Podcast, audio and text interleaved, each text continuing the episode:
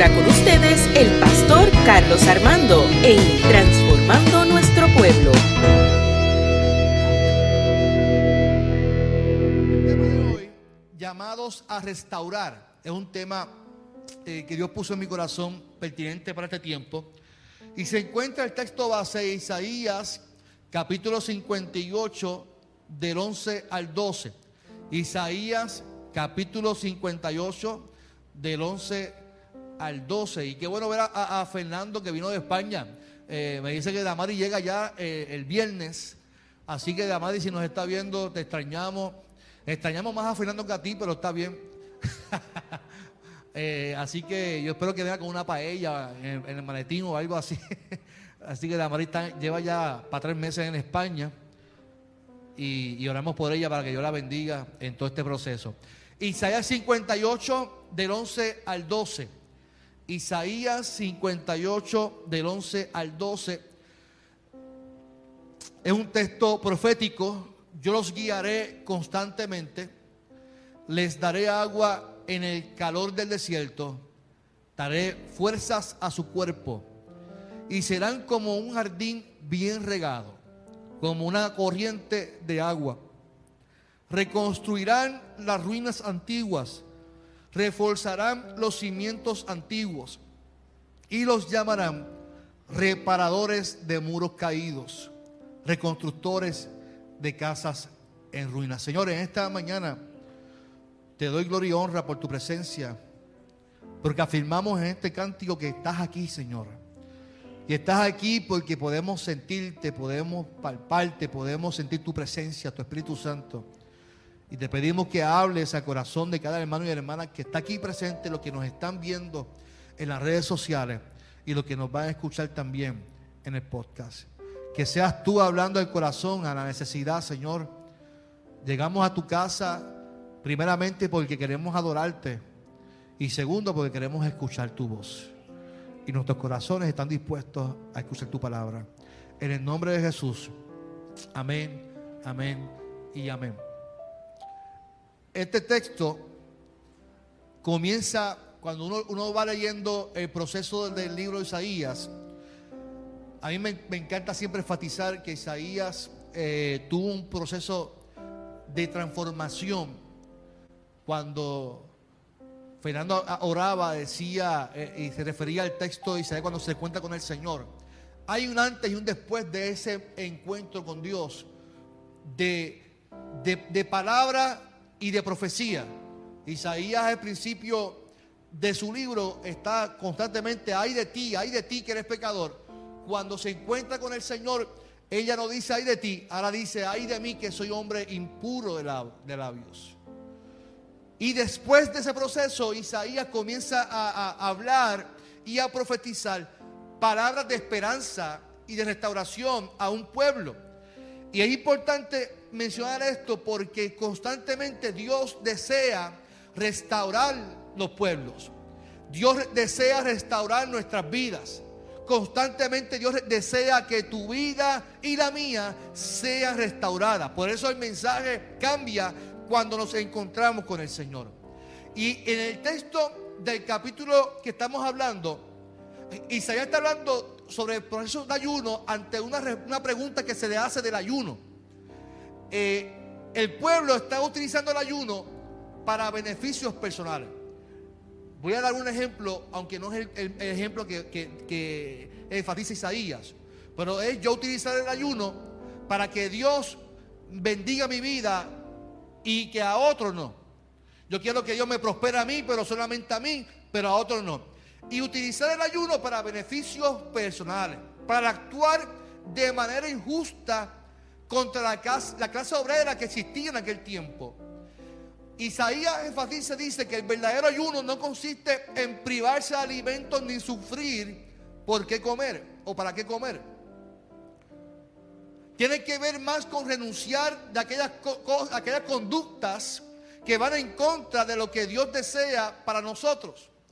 Y yo creo que nosotros tenemos que entender que de nada vale que nosotros hagamos ritos, porque eso es lo que dice el texto, que hagamos ritos como el ayuno, si no actuamos conforme a lo que Dios desea para nosotros.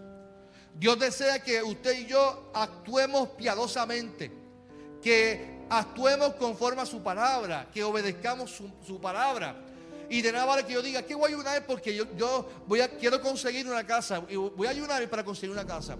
Voy a ayunar para que Dios me haga esto. Constantemente nosotros utilizamos el ayuno como un mecanismo para adquirir cosas. Para romper supuestamente cosas, ataduras. Y el ayuno no es para eso. Dice Isaías que el verdadero ayuno consiste especialmente en dar comida al hambriento. El ayuno es para liberar a los oprimidos. Es para dar albergue a los pobres sin techo. Es para vestir al desnudo y no de preocuparse del, prójimo. Por lo tanto, el, ayuno que menciona Isaías va totalmente a un lado contrario a lo que el pueblo pensaba que era el ayuno. Y en realidad Isaías estaba diciendo una dura verdad al pueblo, que de nada vale que hagamos un esfuerzo a ayunar si el enfoque o la intención no es la correcta. Luego que Isaías explica y aclara ese tema del ayuno, de hecho, si hablamos del Nuevo Testamento, Jesús un momento dado le dice a los, discípulos, dice, maestro, vamos a ayunar. Y Jesús dice, no es tiempo de ayunar, es tiempo de actuar. O sea, hay momentos para hacerlo, pero el momento para hacerlo, y, se dice, no, no hagan como los hipócritas, que van y ayunan y se nota, se descuidan físicamente. Cuando usted ayune, póngase la mejor ropa, póngase el mejor perfume. Usted alégrese porque está haciendo algo para conectarse con Dios, pero también para obrar en el nombre del Señor. No es un rito, es parte de la conexión con Dios para hacer misericordia y para actuar en el nombre del Señor. Luego que, Isaías habla sobre el ayuno y lo que realmente es el ayuno, que es hacer justicia, que es desatar los que están atados, en fin, todo lo que tenga que ver con la restauración de un pueblo. Isaías le está diciendo al pueblo que si ustedes practican este tipo de ayuno, van a experimentar algo distinto, que yo le llamo, no dice eh, eh, explícitamente, lo dice, yo, yo lo veo en el texto, Isaías le dice, si ustedes practican este ayuno, va a haber una presencia divina constantemente en ustedes. Va a haber una presencia divina. El versículo 11 dice, Jehová te va a pastorear siempre. En las sequías saciará tu alma y dará vigor a tus huesos. O sea, a mí me encanta el texto de Isaías. Lo primero es que si el pueblo practica la justicia a los que están oprimidos, el pueblo va a experimentar presencia divina en todos sus caminos. Oigan, no es nada mejor que no sentir la promesa de que si yo obedezco, Dios constantemente va a estar conmigo eh, y, que, y que Él me va a, rejuvenecer, que va a saciar mi vida constantemente. Y qué mejor pastor que pueda pastorear nuestros caminos que Dios mismo, hermano. Dios le está diciendo al pueblo que Él va a pastorear al pueblo. Así que no hay nada mejor. Este pastor no era uno por días.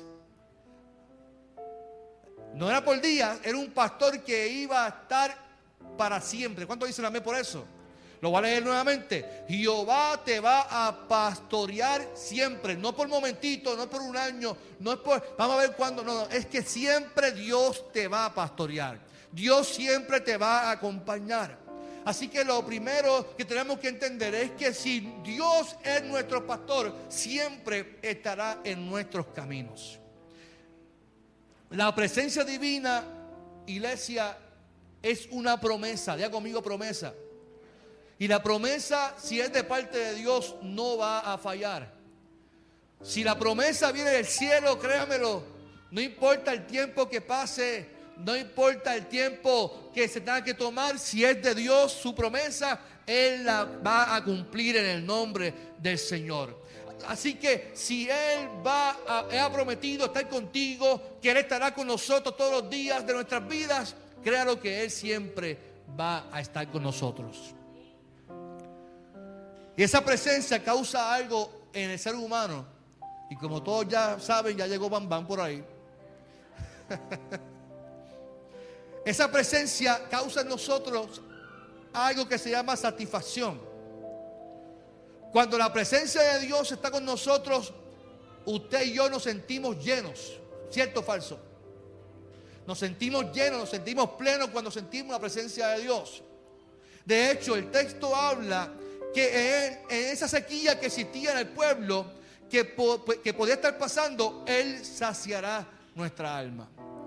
Por lo tanto, cuando usted y yo, por más vacío que nos podamos sentir, por más, por más duro que podamos experimentar procesos en nuestras vidas, tú tienes que entender que los procesos de la vida, Dios siempre va a pastorearte. Y eso significa que Él siempre te va a acompañar y te va a abrazar en tu momento más duro de, tu vida. Puede ser que tú te encuentres en tu casa llorando y quejándote, pero tienes que entender cuando tú sientes la presencia de Dios y te conectas con Dios, Dios promete que Él va a llenarte, que va, Él va a saciarte. Por lo tanto, tú tienes que permitirle a Dios en esta hora que Él sacie tu necesidad.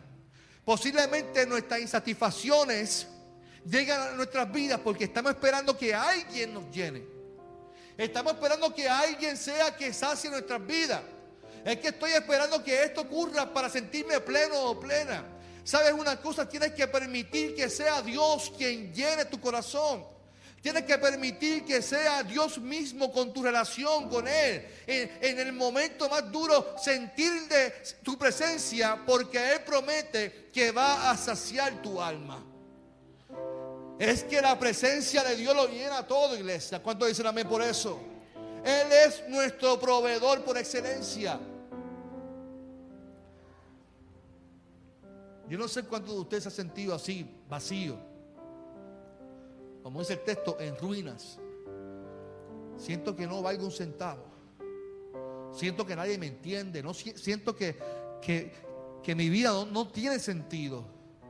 Cuando más te sientas así, acércate a Dios. Él te va a abrazar. Él te va a llenar. Él te va a saciar tu vida. Él va a llenarte todo y vas a encontrar sentido a todo y vas a poder vivir lleno y pleno en el nombre poderoso de Jesús. Porque esta llenura, esta llenura, iglesia, no es, no es pasajera, no es momentaria.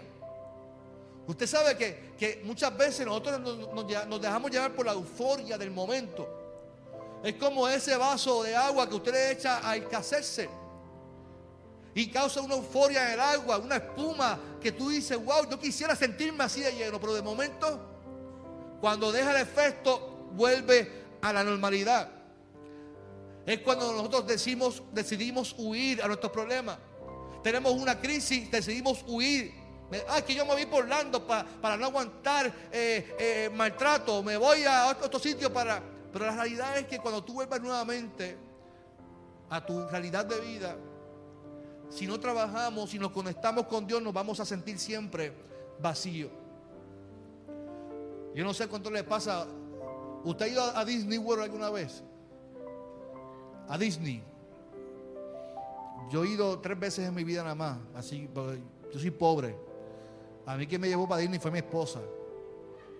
Y me llevó en, un coche en Buste, no sean bromas. Fuimos la primera vez en el 2010. Y yo fui con esa euforia cuando llegué, fui a Disney. Me olvidé de todos los problemas que tenía en la iglesia, en mi casa.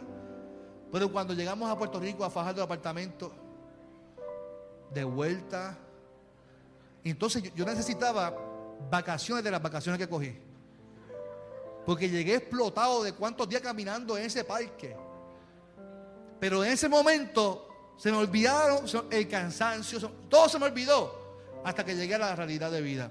Eso nos pasa con nuestra crisis. A veces pensamos que escapar a la crisis es la solución. La solución está en acercarnos a Cristo, porque la llenura no es momentánea ni pasajera. La llenura del Espíritu Santo es para siempre. ¿Cuántos dicen amén?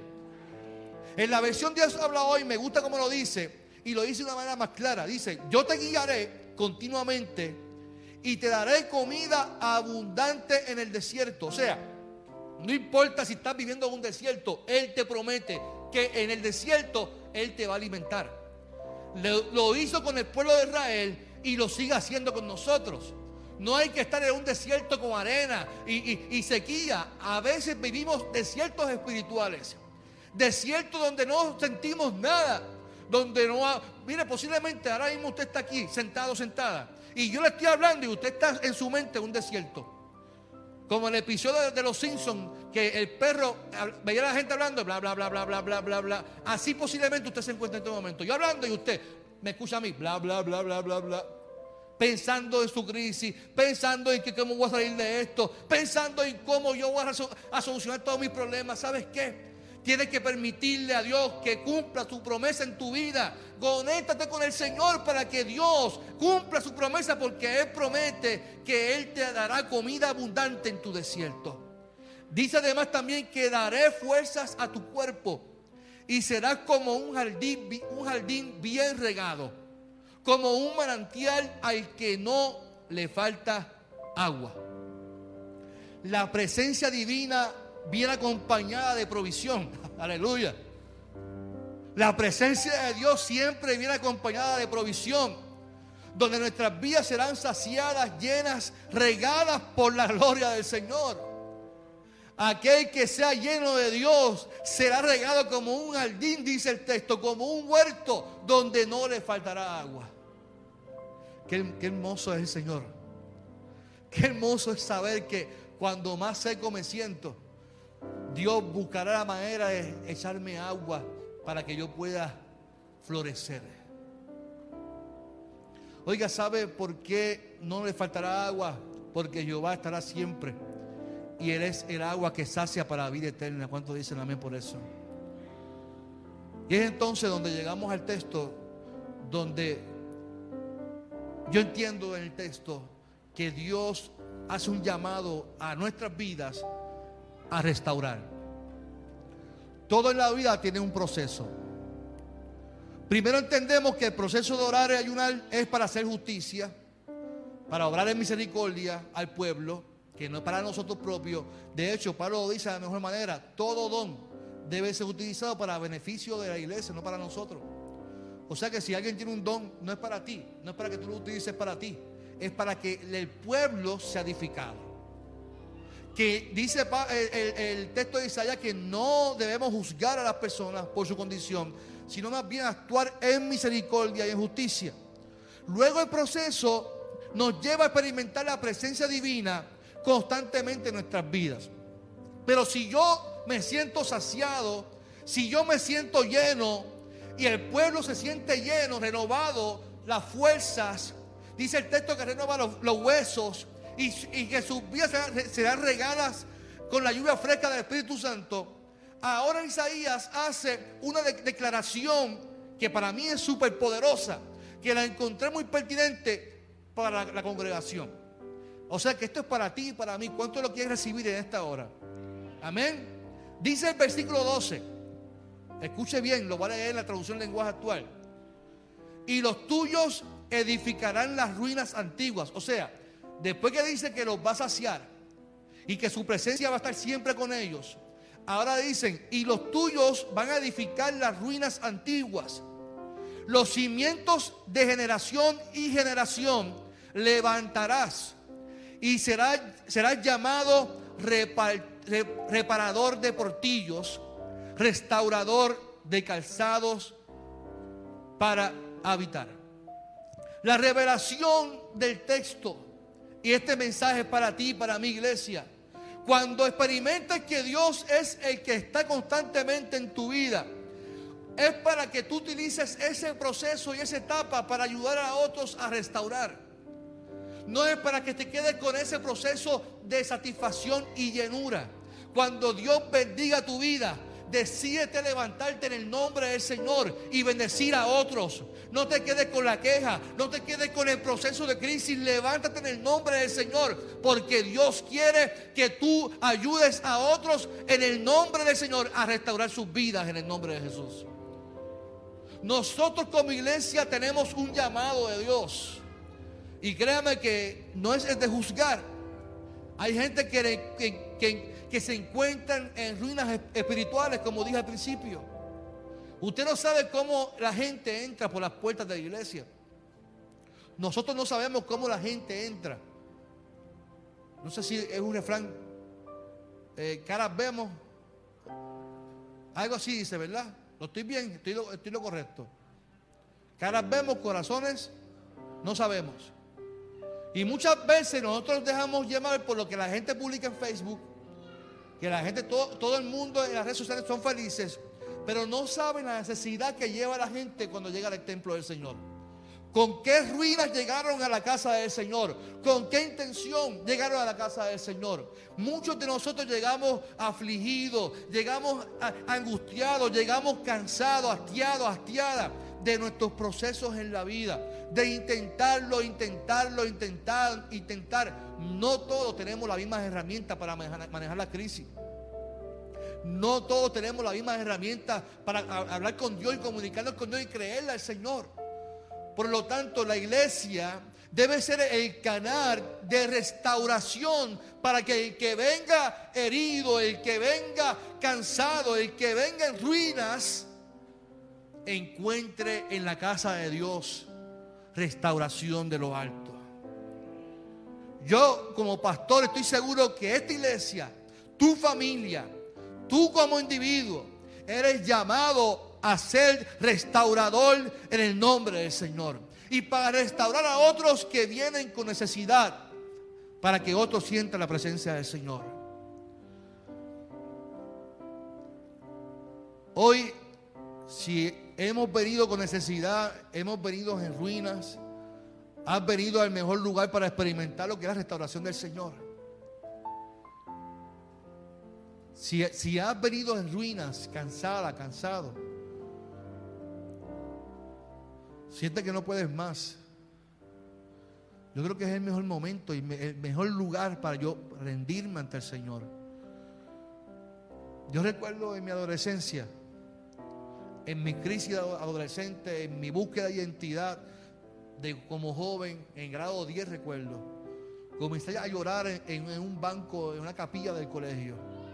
Y recuerdo que en ese momento no podía parar de llorar por mi comportamiento y todo mi proceso emocional que estaba viviendo en mi casa. Con mi mamá. No entendía. Yo era muy voluntarioso. Pero sabía que estaba mal ante los ojos de Dios. Y una maestra me dice, Carlos, tú estás bien. Y me dice, no, yo no estoy bien, maestra. Yo necesito entregarme al Señor. Porque yo estoy cometiendo un acto mal con mi mamá. Me, comporto muy mal con mi madre. Eso no fue porque, no, no, es que el Espíritu Santo me tomó ese momento para arrepentirme de mis acciones en contra de mi madre. Y eso es lo que hace el Señor, sacia nuestras vidas. Cuando nos encontramos vulnerables, cuando nos encontramos eh, que, que nada nos sacia, allí está la presencia del Señor para saciarnos y nos sacia para levantarnos en el nombre del Señor. Nos sacia para restaurarnos en el nombre del Señor y nos sacia para llamarnos a restaurar a otros en el nombre de Jesús. Así que te toca a ti y me toca a mí actuar en el nombre de Jesús. Dios te dice en esta hora, y te guiaré constantemente. Te daré agua en el desierto. Te daré fuerzas en tu cuerpo. Y serás como un jardín bien regado, dice el Señor. Como una corriente de agua porque Dios va a saciar tu vida. Y vas a reconstruir las ruinas antiguas. ¿Sabes una cosa? Que lo que pasó en tu pasado, lo que ocurrió en tu pasado, tienes que dejarlo allí mismo en el pasado. Nosotros muchas veces vivimos el presente con nuestra mente en el pasado.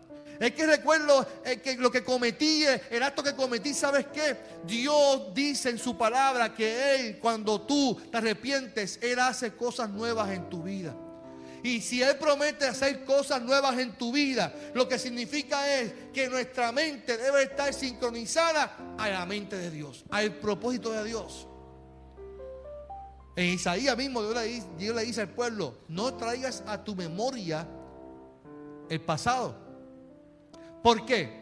Porque somos nosotros que traemos a nuestra memoria los acontecimientos que nos hacen daño.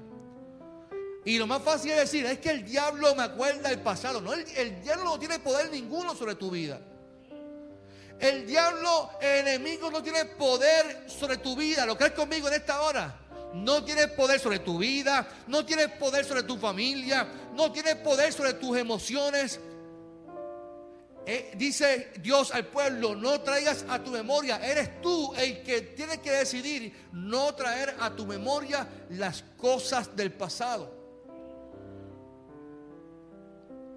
Así que tienes que reconstruir las ruinas antiguas, tienes que comenzar a reparar lo que se ocurrió, permitirle a Dios que restaure tu pasado.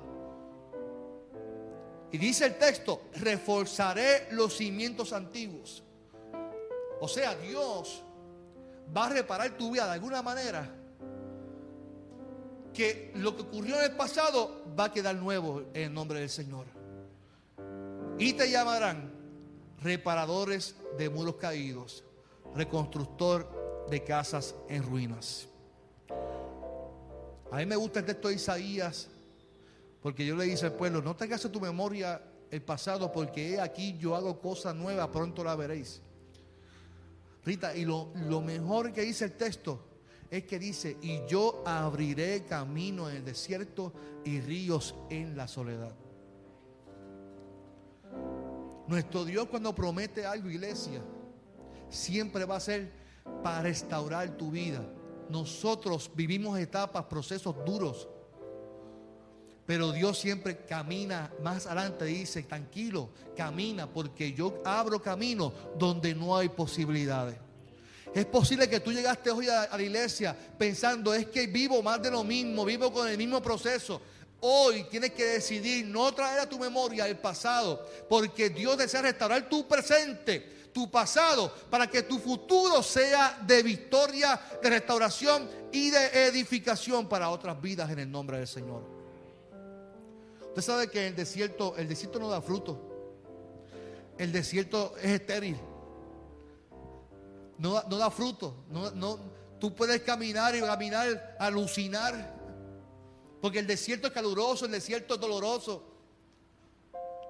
Y cuando uno mira la historia del pueblo de Israel, que aún en el desierto Dios permitía que a, aves alimentaran al pueblo, que donde, donde no había posibilidades allí ocurría un milagro y salía agua de una piedra, porque así es nuestro, nuestro Señor. Nuestro Dios dice que abre caminos donde no hay posibilidades y dará en abundancia para nuestras vidas, para que estemos saciados en el nombre del Señor. Hoy somos llamados a restaurar, pero primero tenemos que permitir que Dios restaure nuestra vida. Primero tenemos que permitir que Dios restaure nuestra vida, porque Dios te está llamando a ti, créamelo, Dios te está llamando y esto, esto es para la iglesia a ser restaurador. Yo lo creo en el nombre de Jesús. ¿Lo, lo cree conmigo en esta hora? Yo te invito a que cierres tus ojos en esta hora.